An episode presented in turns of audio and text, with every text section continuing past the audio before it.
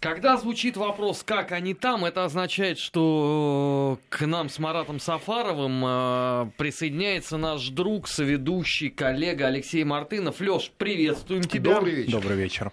Ну, а постсоветское пространство за то время, что мы были на новогодних каникулах, жгло без пауз. Ну, как водится. Что тебе больше понравилось? Ну, мне все так или иначе нравится, все, что связано с постсоветским пространством. Э, Но, наверное, э, у нас уже, так сказать, традиция, которая продолжается с прошлого года. Э, мы начинаем наш недельный обзор с соседнего государства, которое не продолж... продолжает, вернее, которое не останавливается, продолжает нас, ты имеешь да, да, продолжает нас удивлять. Казалось бы, Э, уже и нечем удивить. Все мы уже видели и слышали от них. Ну, вот э, каждый раз находится какая-то новая глубина, а, так сказать, которая вот открывается перед нами. Я имею в виду соседнее украинское государство, которое, вот, казалось бы, э, в последние дни, буквально в последний вагон, что называется, уходящего года успели заскочить с э, газовыми соглашениями, что транзит будет возобновлен, что больше не будет никаких взаимных претензий, все уже об этом а, в предновогодних каких-то своих выступлениях э, доложили, отчитались, заявили, я имею в виду и, и политики функционеры в России, и политики функционеры на Украине. И вроде, казалось бы, э, в Новый год мы входим вот с более-менее решенным вопросом, с транзитом российского газа, с продолжением транзита российского газа по территории Украины, а, что труба, так сказать, не засохнет, не высохнет, и что будут продолжаться какие-то замечательные вещи, связанные с этим для украинского государства. А нет, вот буквально прошла неделя Нового года, тут же новое заявление, да, что это мы имели в виду, что мы не будем предъявлять претензий в контексте вот э, тех наших взаимоотношений, связанных с э, транзитом э, и покупкой газа, а вот то, что касается нашей собственности, которая осталась на территории Крыма в результате вот того, что Крым ушел в родную гавань, мы про это вам ничего не обещали, поэтому мы снова будем выкатывать претензии. Но газ пускай идет. Ну, вроде как подписано же. Ну, у них последний год на выкатывание претензий остался. Слушай, да я понимаю, но все равно, это вот, понимаешь, это вот из разряда э, люди, с которыми ни о чем в принципе договариваться нельзя, да, то есть вот, наверное, по-человечески. Ну, во-первых, любые ваши договоренности, переговоры э, тут же в течение 15 минут сливаются в публичные сети, что само по себе... 15? Ну, это условно, ну, 15 минут. Знаешь, некоторые телеграм-каналы 15 секунд. в режиме реального времени да, транслируют. тут же за столом переговоров сразу в телеграмчик. Вот, понимаешь? Э, Что само по себе, ну, скажем так, э, в, э, в, этом, в- доверие. в этом мире, да, в этом мире, я имею в виду, в мире э, значит, э, каких-то э, большого энергетического бизнеса, ну, мягко говоря, не принято. Ну, потому что разные разговоры со всеми, разные переговоры, разные условия, обстоятельства и так далее. Ну, это не про соседей. Это, значит, у соседей все нормально, публично, буквально э, в прямом эфире, э, в таком, знаешь, э, режиме такого жесткого эксгибиционизма, я бы так выразился. Вот. Но, тем не менее, да, вот опять мы слышим вот эти вот, что мы будем предъявлять. Ну, слушайте, ну, хотите предъявлять, ну, предъявляйте уже уж что-нибудь. Э, Сил просто больше нет это все слушать и смотреть. И, честно говоря, я э, искренне по-человечески завидую э, тому титаническому терпению, с которым вот, продолжают эти разговоры с украинскими функционерами наши власти, наши, соответственно, бизнесмены, я имею в виду и «Газпром», и других, кто задействован в этом во всем, и э, так сказать, политики, э, которые э, по долгу службы обязаны это делать. Конечно, вот терпение у них, наверное, за эти вот годы общения с этими прекрасными людьми, ну, какое-то прям, знаешь, нечеловеческое, что ли. Ты знаешь, э, я думал, ты с другого события начнешь. Меня, ну, поразило в самое сердце. Так, А, Когда э, человек раскол Филарет Денисенко ну, это уже... Ну, выкатил маляву всем о том, что он больше не имеет никакого отношения к ликвидации значит, э, киевского патриархата. Но самое, самое это здесь поразительное, что он поставил об этом в известность Министерства культуры. Ну, а как, что? То есть церковь а подчиняется Министерству ну, культуры. Ну а как? Ну а как? Ну а кого? Да, да, да, да, товарищ министр культуры, считаю своим долгом сообщить. Картинная галерея и Украинская церковь. Ну, раньше был ЦК КПСС Театр. у него, теперь э, ну, а Министерство культуры. Все нормально. Не, ну, слушай, ну, ну, ну так вот, э, что... Он привык куда-то сообщать. Нет, нет, во-первых, это, ну, во-первых, это неудивительно. Тучков не мог додуматься. Нет, нет, ну подожди, ну, ну слушай, ну слушай, ну, не, ну подожди, ну, ну, погоди, ну суверенное украинское государство устроено таким образом, что э, административно э, церковь, вот церковь подчиняется культура. Министерству культуры, да, и она из области культуры. Ну что, ну так они устроены, они имеют право, это свободное суверенное государство, так они вот придумали, решили, что мы не можем это осуждать. Ну, не можем. Ну, ну вот так им хочется. То есть есть театры, да, кинематограф, абсолютно, абсолютно. есть ну, церковь. Ну, что такое? Все ну, курирует так, Они так воспринимают. Так, хорошо. Они Ска... так церковь воспринимают. Подожди, понимаешь? скажи мне, а все украинские многочисленные церкви относятся ну, да. к юрисдикции ну, очевидно, Министерства да. ну, очевидно, культуры? да, очевидно, да. Ну, а почему нет? Ну, то есть, кто-то... Понимаешь, в государстве э, все институты, в том числе и э, церковь как э, такой общественный э, институт, это, собственно, общественный институт же, общественно-религиозный институт. Все институты так или иначе государство регулирует, ну, каким-то образом, да, как-то регламентирует, там, следит, чтобы они там, ну, где-то Минюст платили, регламентирует, налоги это платили, понятно. да, а получали какое-то там, не знаю, финансирование или не получали, ну, я не знаю, как это, я честно, вот я вот до такой глубины не изучал, как устроена украинская жизнь. Ну и а что участвует в распиле грантов? Ну, слушай, ну не исключено, ну откуда же я знаю? На Украине вообще распил это национальный вид спорта. А почему церковь не должна в этом участвовать? Ну, я Церкви, я еще, еще раз, там я, много. Я, да, извиняюсь за, может быть, такие какие-то, так сказать, э, сомнительные речи в отношении э, церквей украинских, но, но их я много. Считаю, да, но я считаю, что есть одна истинная э, церковь, связанная с Э, московским патриархатом, собственно, это часть, это часть большого э, такого духовного, конфессионального организма, да, э, то, что называется Украинской православной церкви Московского патриархата. Ну, это что Ануфрий возглавляет. Да, на самом деле это подразделение или, или ну, ну, живая органическая часть нашего общего духовного тела. А все остальное это вот подчиняется Министерству культуры. Ну, а почему нет, понимаешь? Ну, пусть дальше подчиняются. Я что мы, еще раз, мы не можем их заставить. Это их воля, их жизнь. Им так нравится. Я имею в виду украинцам, украинским гражданам, но если им так нравится, пусть Филарету так, так нравится. Филарету, ну, естественно, а что такого Филарету? У него, между прочим, э, э, казалось бы, да, так, а у него, как известно, там и, и, и жена, и, и детей полно, и внуков огромное количество хотя вроде как Но это, при этом он слил компромат на Эпифания. Да, как это, как это с церковным каноном сопрягается, совершенно непонятно. Да? То есть, ну, все таки человек в таком э, статусе... Позиционирует себя, во всяком случае, да, статус. Да, да, да. Ну, не, ну, когда, когда-то же до того, как он был низвергнут из сана, он же был епископом. Да, митрополитом. Ну, ну а как это могло? Как это сопрягается? Митроп... Звание митрополит, насколько я понимаю, это несколько уже другой уровень, где только есть э, церковь и Бог, нету там ни семьи, ни детей, никаких. Но это если не относится мерзких... к церкви, которая подчиняется Министерству культуры. Ну да, вот, поэтому ничего удивительного. Так что что мы это обсуждать будем? Пусть они сами живут как хотят, слушай.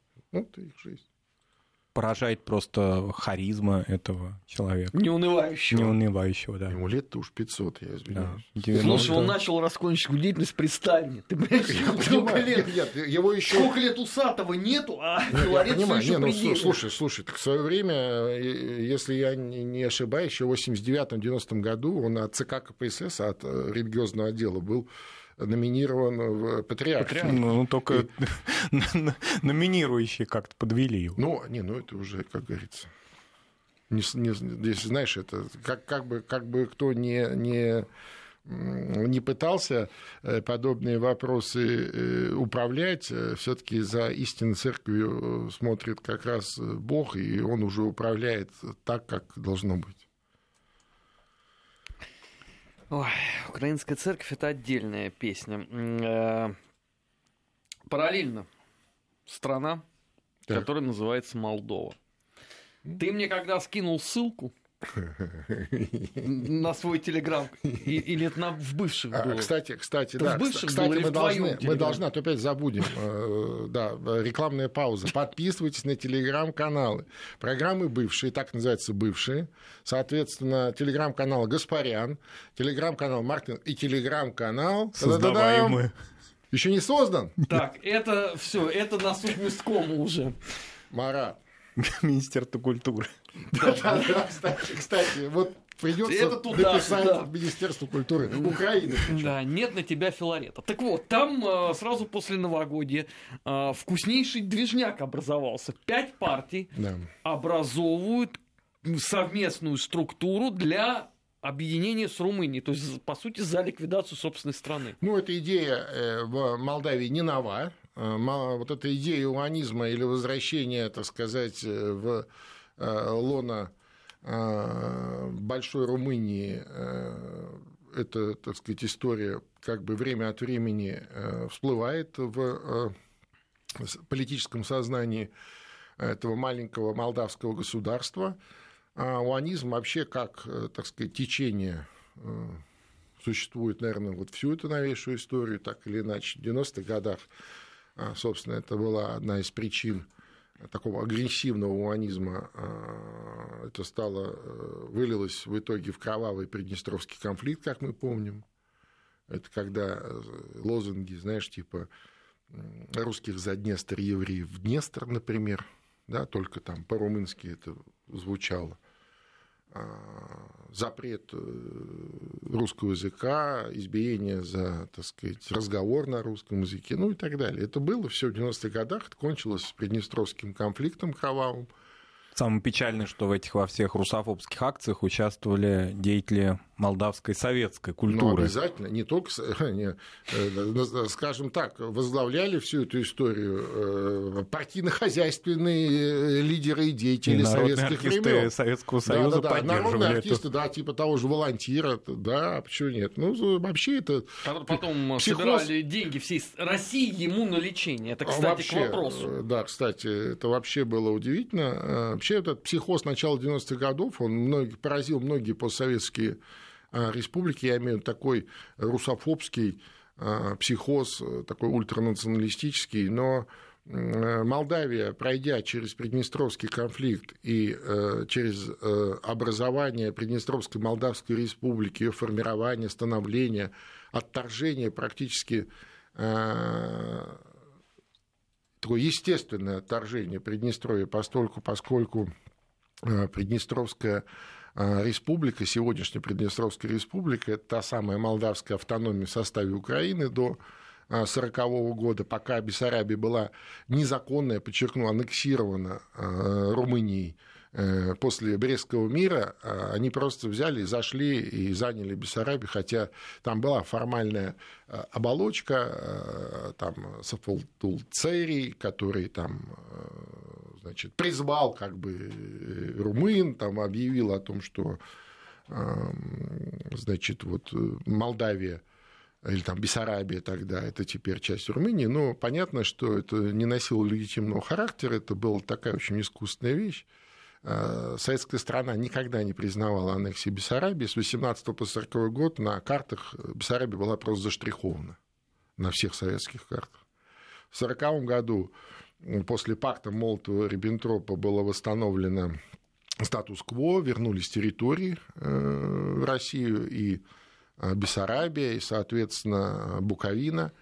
Э, ну и тогда просто поделили Буковину, отдали в Украину под юрисдикцию Украинской ССР. Хотя там молдавское население, Совершенно румыноязычное, как сейчас абсолютно, принято говорить, абсолютно, осталось. Абсолютно. А, соответственно, молдавскую автономию в составе Украины, вернее, наоборот, а Бессарабию присоединили к молдавской автономии в составе Украины, Украина. современному Приднестровью. И таким образом появилась Молдавская сср Ну да, потом э, война, потом э, там оккупация, румыны фашисты, все дела.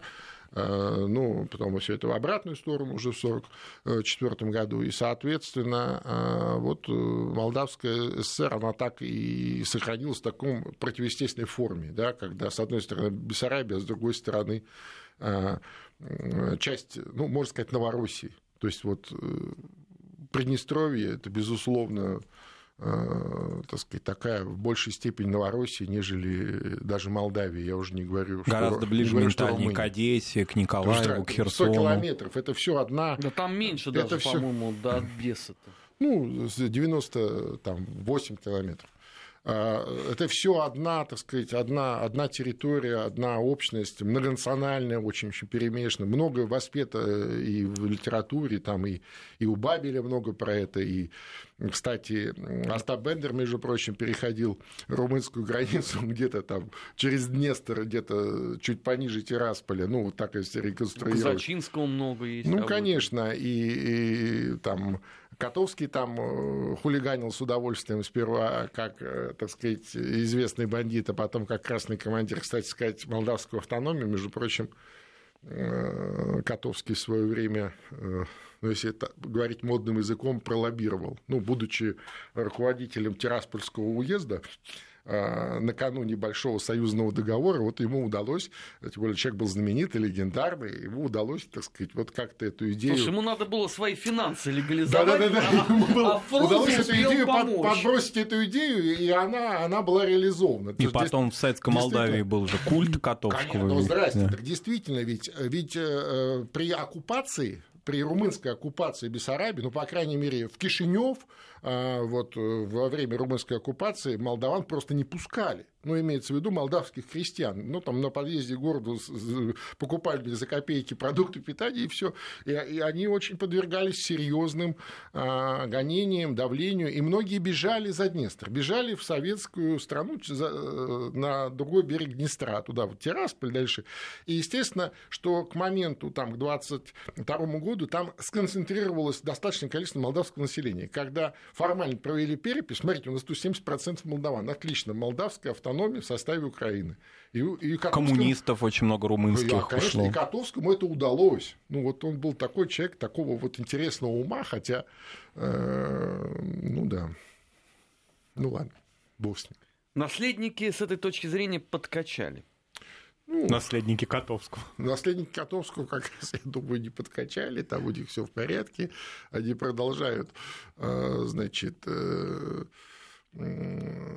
всякие интересные дела, интересные схемы. Просто сейчас поменялись э, цели и задачи. То есть раньше вот такими категориями какими-то мыслили такие вот пассионарные люди, а теперь в основном э, как побольше в результате каких-то схем э, отжать там денег, получить э, доходов там и так далее. Ну, последний слух до тебя дошел из политической жизни Молдовы. Какой? Они обсуждают, сколько много. у Рената Усатова уже появилось Роллс-Ройсов за истекший отчетно-выборный период после победы на выборах. Посмотри молдавский телеграм-канал. Я тебя правильно. уверяю, ты откроешь для себя дивный новый мир. Все правильно. Но, но, а, значит, дым без огня не бывает. У Рената Усатова, мэра а, города Бельц, действительно есть джип Rolls-Royce. Джип, ну, в смысле, этот внедорожник Rolls-Royce. Почему? Потому что ее родная сестра, на самом деле, а, я не помню, в какой-то европейской стране а, владеет вместе с мужем а, салоном Rolls-Royce. И вот ему, ну, ему нравится эти машины. Ну, что, ну, ну, он как-то он не бедный человек, он бизнесмен известный был в свое время и сейчас. Но, правда, сейчас он отошел от бизнеса, он сейчас занимается управлением городом, а вообще он, ну, он, конечно, не олигарх, но серьезный такой бизнесмен, миллионер. Ну, почему он заработал честные деньги, кстати, в России, между прочим, заработал, и у него здесь были интересные бизнесы, связанные с высокотехнологичным производством такие, не то, что там, знаешь, купи-продай или какие-то там хитрые схемы, как вот любят э, его оппоненты э, в Молдавии, там и Плохотнюк бывший, и там нынешние его, э, так сказать, наследники или претенденты на наследство. Вот, поэтому, ну что, ну что, человек не может себе купить машину за, на заработанные деньги. А Хотя, возвращаясь- наверное, можно быть и скромнее, я не знаю, это его личное дело, я здесь мне сложно с этим как-то судить или Возвращаясь к этим партиям унионистским, у них есть сегодня поле политическое в Молдове? группы Безусловно, поддержки. Безусловно, я вот как раз начал об этом и как-то ушел в сторону, э, углубился в историю вопроса. А, любопытно, что больше 10-12% э, уанисты никогда не э, симпатии молдавских граждан не имели. Никогда. Никогда. Даже вот в те времена, когда в 90-х годах... При Снегуре, да? Все это, да-да-да, при Снегуре, там, при э, Друке, э, когда это вот все поднималось на государственную, кошмар этот националистический, э, общество не поддерживало это. Ну, ну, это еще были советские люди, советские молдаване. Это надо понимать.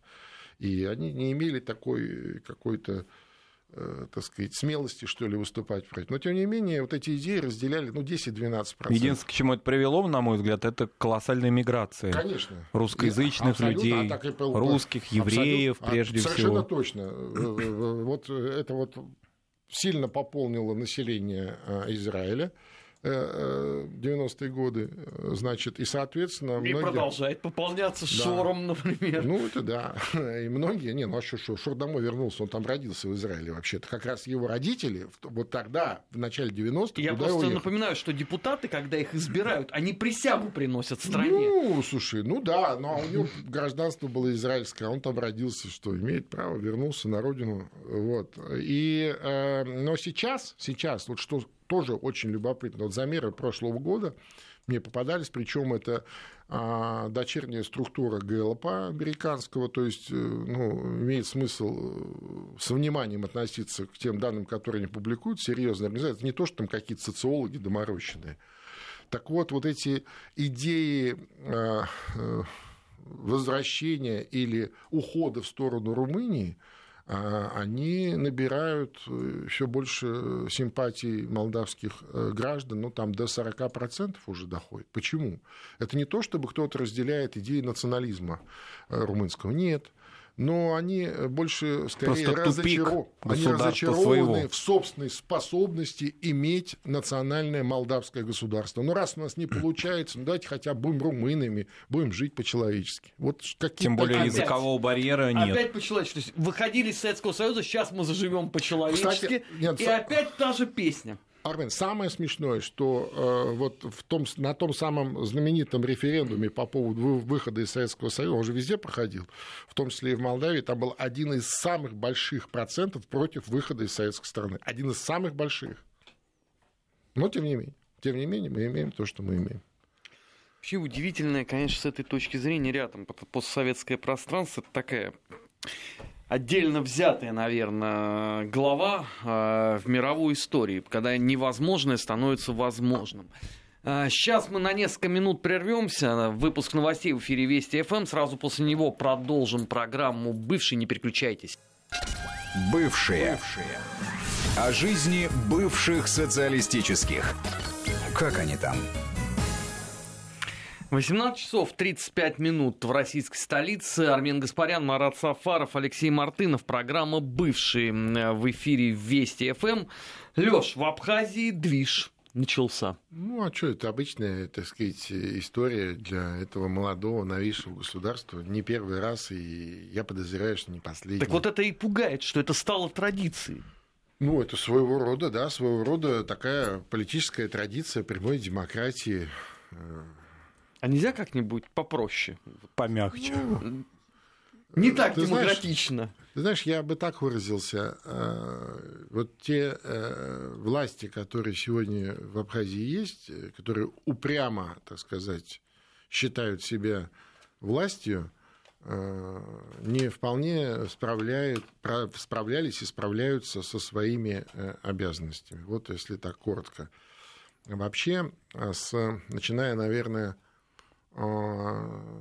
лет 15, может быть, больше, да, наверное, с 2004 года, когда первый президент Абхазии Владислав Арземба ушел, отошел от дела по состоянию здоровья, он очень тяжело болел еще потом несколько лет. А, и вот когда началась борьба за наследство, за то, кто будет, собственно, руководить молодым абхазским государством, тогда, помнишь, тоже начались такие достаточно веселые события, но а, тогда же а, новому лидеру Абхазии, а, тогда еще не признанного государства, Сергею Васильевичу Багапшу удалось найти определенный консенсус и баланс элиты абхазской. И на там, определенное количество лет достаточно стабильно Абхазия развивалась, и в итоге именно при Сергее Васильевиче Багапше Республика Абхазия стала признанным государством, то есть добилась признания. Ну, страны России, еще несколько государств мира, ну, в любом случае обрела а, такой черты суверенности, да, черты суверенности и э, такого юридического государственного статуса. И, собственно, при Багапше началось возрождение такой существенной Конечно. туристической отрасли ну, основной. Естественно, не только туристической, но много чего. Там, и, кстати, движение махаджиров активно э, началось активизировалось, я имею в виду возвращение этнических абхазов на историческую родину, много чего. А потом э, в 2011 году, 11 по-моему, если я не ошибаюсь, году Багапский скоропостижно скончался, после чего опять вот началась эта смута, которая продолжается до сих пор. Да, там проходят какие-то выборы, э, ну, это удовлетворяет одних, других не удовлетворяет и так далее. А, я рекомендую просто... При этом чтобы... и те, и другие настроены пророссийски. То есть с этой точки зрения нет, нету ну, отличий. Да нет, ну, во-первых, там не может быть других, э, так сказать, настроений, потому что Россия единственная мировая держава, которая признает государственность Республики Абхазия и, по сути, обеспечивает безопасность Республики Абхазия и еще и несет на себе, я имею в виду Россия, несет на себе ряд функций, которые должно нести непосредственно абхазское государство. И кроме того, в Абхазии часть значительная часть населения а, больше, даже часть граждан России. России и так далее. Конечно, там по-другому и быть не может. Да? Я вот просто, чтобы сэкономить время, рекомендую тем, кто интересуется вот этими процессами, их подоплекой. И, собственно говоря, а, вот сегодняшняя иллюстрация а, очень, ну, я не то чтобы хвалюсь, но она была описана еще три с половиной года назад в докладе нашего института, который так назывался «Разгерметизация абхазского государства». Он опубликован, опубликован на сайте нашего института. Пожалуйста, зайдите, посмотрите, почитайте. Ничего принципиально нового там не произошло. Другое дело, почему у нас не все умеют, так сказать, читать и читая думать, ну, это второй вопрос. Это не ко мне. Наше дело писательское написать, а уж, э, так сказать, читатели, да, к сожалению, не всегда это доходит до тех читателей, для которых бы нам хотелось, а просто ради чего мы все это делаем, да.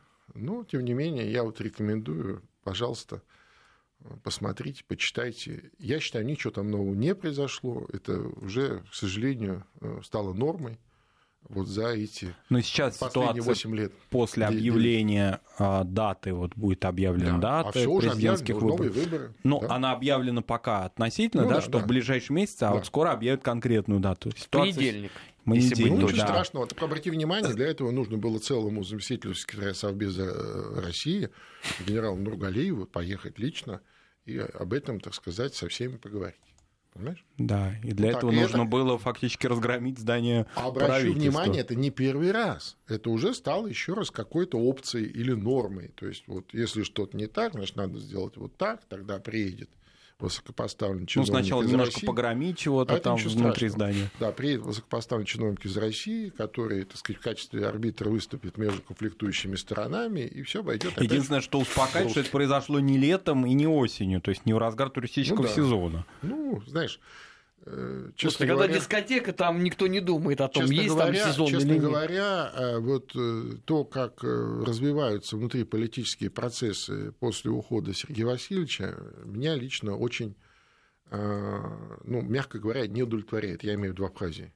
А, в том числе это касается не только ну, внутренней политики, в том числе это касается вопросов внутреннего такого экономического развития, общественного развития, Абхазия могла бы быть гораздо дальше вот, в своем пути это построения Имеет такие потенциалы колоссальные. Да, чем, так сказать, она находится сегодня. То есть это явно, явно те э, политические силы, политики, которые вот претендуют на первые роли, явно не соответствуют э, тому моменту и тем целям и задачам, которые сегодня стоят перед молодым абхазским государством. Может быть, дело еще и в том, что э, такая архаика кавказская, без всяких этнических каких-то параллелей, ну просто вот клановый такой характер. Ну, естественно, ну послушай, ну это, это особенность э, построения общества э, в этом, во всем этом регионе. Это касается, между прочим, и российского Северного Кавказа тоже. Но тем не менее, э, у нас эти проблема, если не, не, это нельзя даже сказать, это даже не проблема, это особенность. Это особенность, и ее, соответственно, не надо преодолевать. Проблемы надо преодолевать, а особенности нужно, так сказать, а, учитывать, и, б, а, использовать и встраивать в общую картину происходящего. Если у вас хватает Э, понимания глубины этих э, процессов, как это устроено, и, э, так сказать, хватает, так сказать, вот такого, знаешь, ну, не знаю, кругозора, что ли, да, чтобы вот увидеть будущее или цели, куда мы идем, и вот ради этих целей именно все это сложить таким образом и объяснить, в том числе всем представителям элиты, зачем и куда мы идем, какая наша общая цель. Вот у Багапша а, несмотря на то, что его президенту, президентству пришлось достаточно еще сложный период, когда не было признания, когда были еще проблемы с границей, не только с грузинской, но и с российской. Много было проблем. Но, тем не менее, он сумел вот в силу величины и масштаба своей личности, как политика, как национального политика, да, он сумел а, многие вещи, а, а, объяснить себе, б, объяснить или элите и всему народу, и за ним пошли за ним пошли. Хотя внутри абхазского Хотя такого было политического очень класса очень было врагов у него очень было огромное сложно. количество. Да, Я было... даже помню, какие-то были такие, может быть, с нашей точки зрения смешные, но с точки зрения, извините, Абхазии, такие обвинения в адрес его супруги, что она этническая грузинка, и на основании ну, что, этого, да. и ну, так да, далее. Да. Вот эти какие-то высосанные из пальца ну, обвинения, конечно, но он все это преодолевал. Я, я про это и говорю. Я вот ровно про это и говорю. И здесь мне кажется, что зависит от масштаба людей. И явно вот те, еще раз, люди, которые сегодня претендуют на первые роли, а, которые первые роли играют э, в этой в этом новейшем э, государстве на постсоветском пространстве, явно их масштаб не соответствует ни историческому моменту, ни э, тем целям и задачам, которые сегодня стоят перед абхазским народом, перед абхазским обществом, перед абхазским государством. А, двигаемся дальше. А, Армения на очереди. Так. Ты знаешь, это, это, вот события этой недели меня просто поразили. А, с одной стороны, арест этого блогера, идиота. Ну. Ты видел, да, фотографию, ну. как его вели? Ну, у меня ощущение было, что они его сейчас просто расстреляют. Прям прислонят к ближайшей стенке и, и, и кончат его. Даже без прокурора там и адвокатов. И, конечно, момент э, заявления э, Пашиняна в Фейсбуке. Но мы сейчас на несколько секунд прервем, сразу после этого продолжим. Не переключайтесь.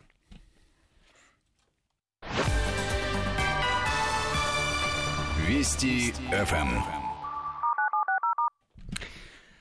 Продолжаем. А, бывший, так вот, заявление Пашиняна в Фейсбуке со ссылкой на отчет МВФ, что они обогнали э, и Грузию, и Азербайджан – в комментариях там две сотни людей написали, алло, вы что творите? А, вот, в результате пост пришлось отредактировать и вместо триумфа написать такой прогноз оптимистичный, что в 2020 году точно обгоним.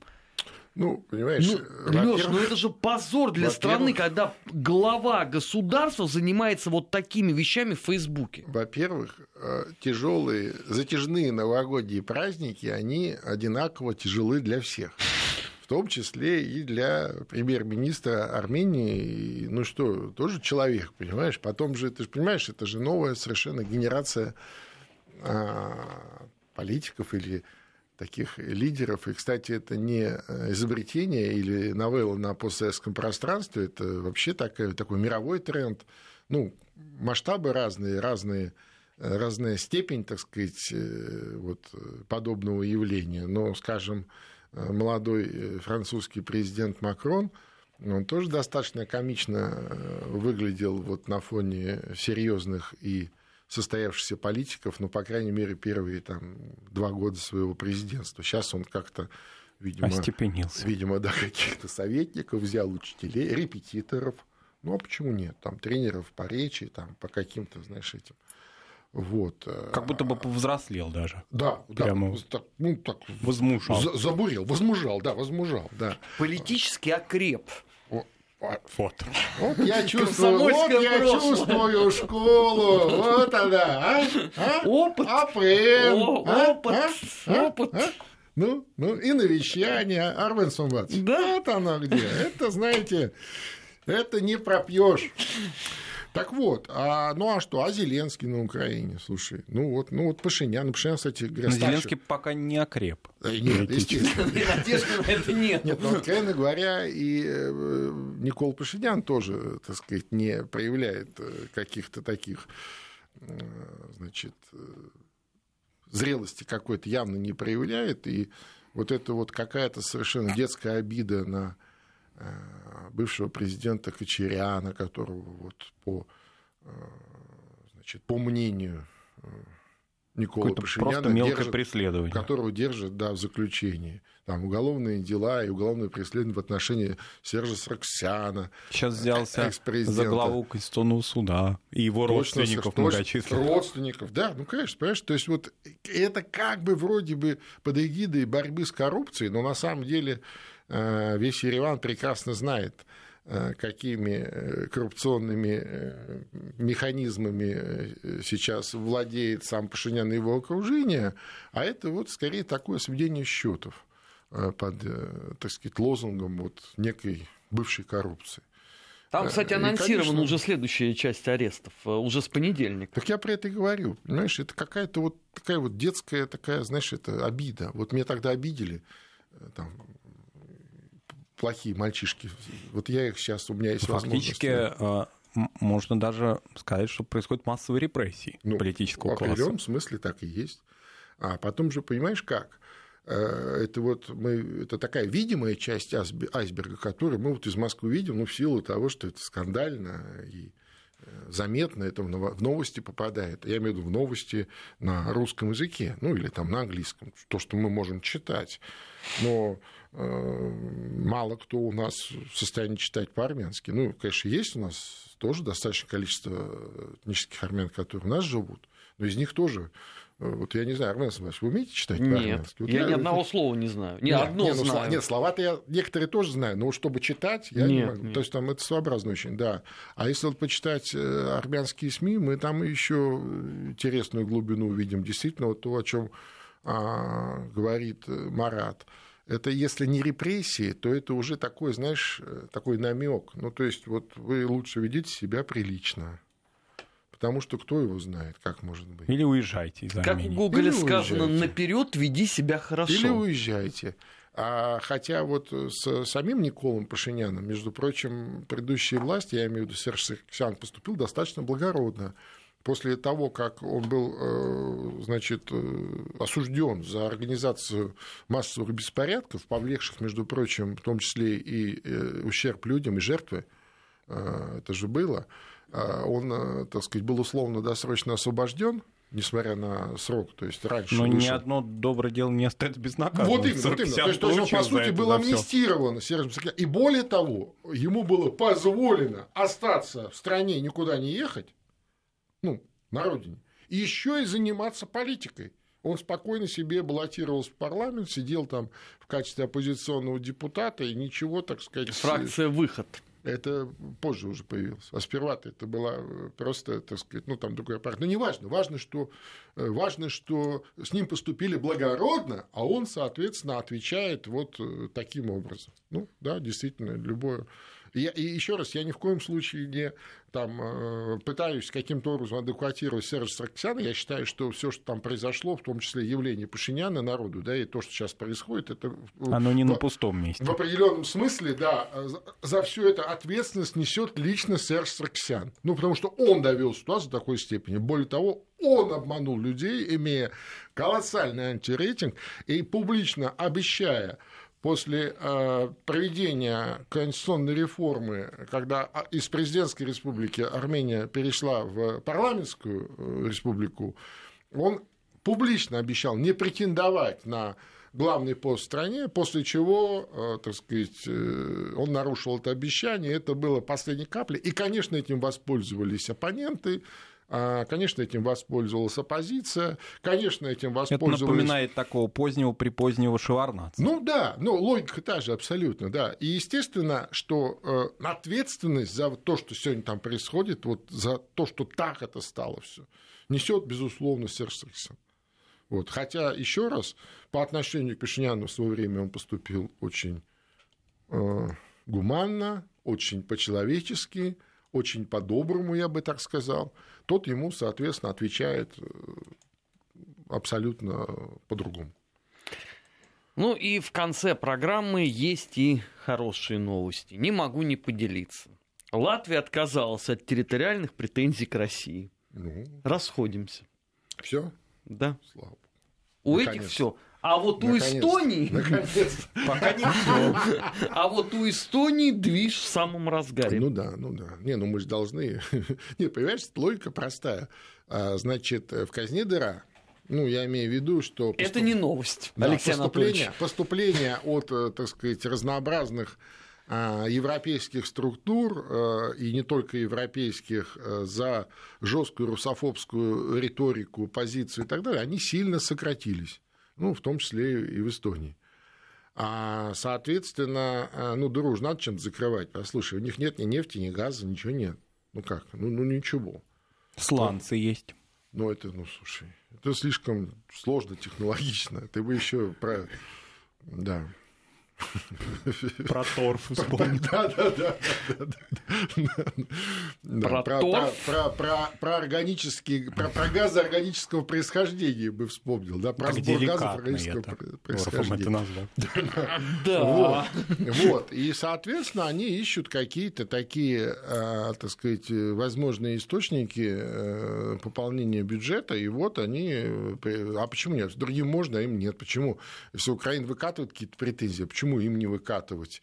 Э, вот они тоже там выковыривают какие-то там э, истории про то, как вот, извините, вы нам должны, потому что вот там вот у вас чуть-чуть, вот вы там что-то когда-то прирезали, хотя... Или история дипломатии занимается, стартускими Ну, я об этом и говорю. И я хочу сказать, что э, я с нетерпением жду, когда, наконец, у нас подобным образом начнут, так сказать, мыслить в том смысле, что Э, извините, э, а вот ваша вот эта вот независимость, так называемая, э, та собственность, которая, собственность, я имею в виду, союзного значения, которая осталась на территории этих государств, это же огромные миллиарды миллиардов.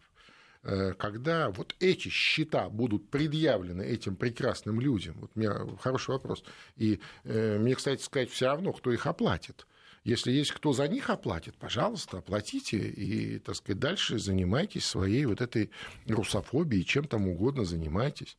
Понимаешь? А то получается так, что можно вот с одной стороны э, соответствующим образом э, выражаться и, и действовать да, в отношении большой великой э, страны, я про Россию, а с другой стороны, так сказать, вот э, и, мы ничего не должны, потому что мы маленькие, несчастные, и вообще вот отстаньте от нас. Ну как это?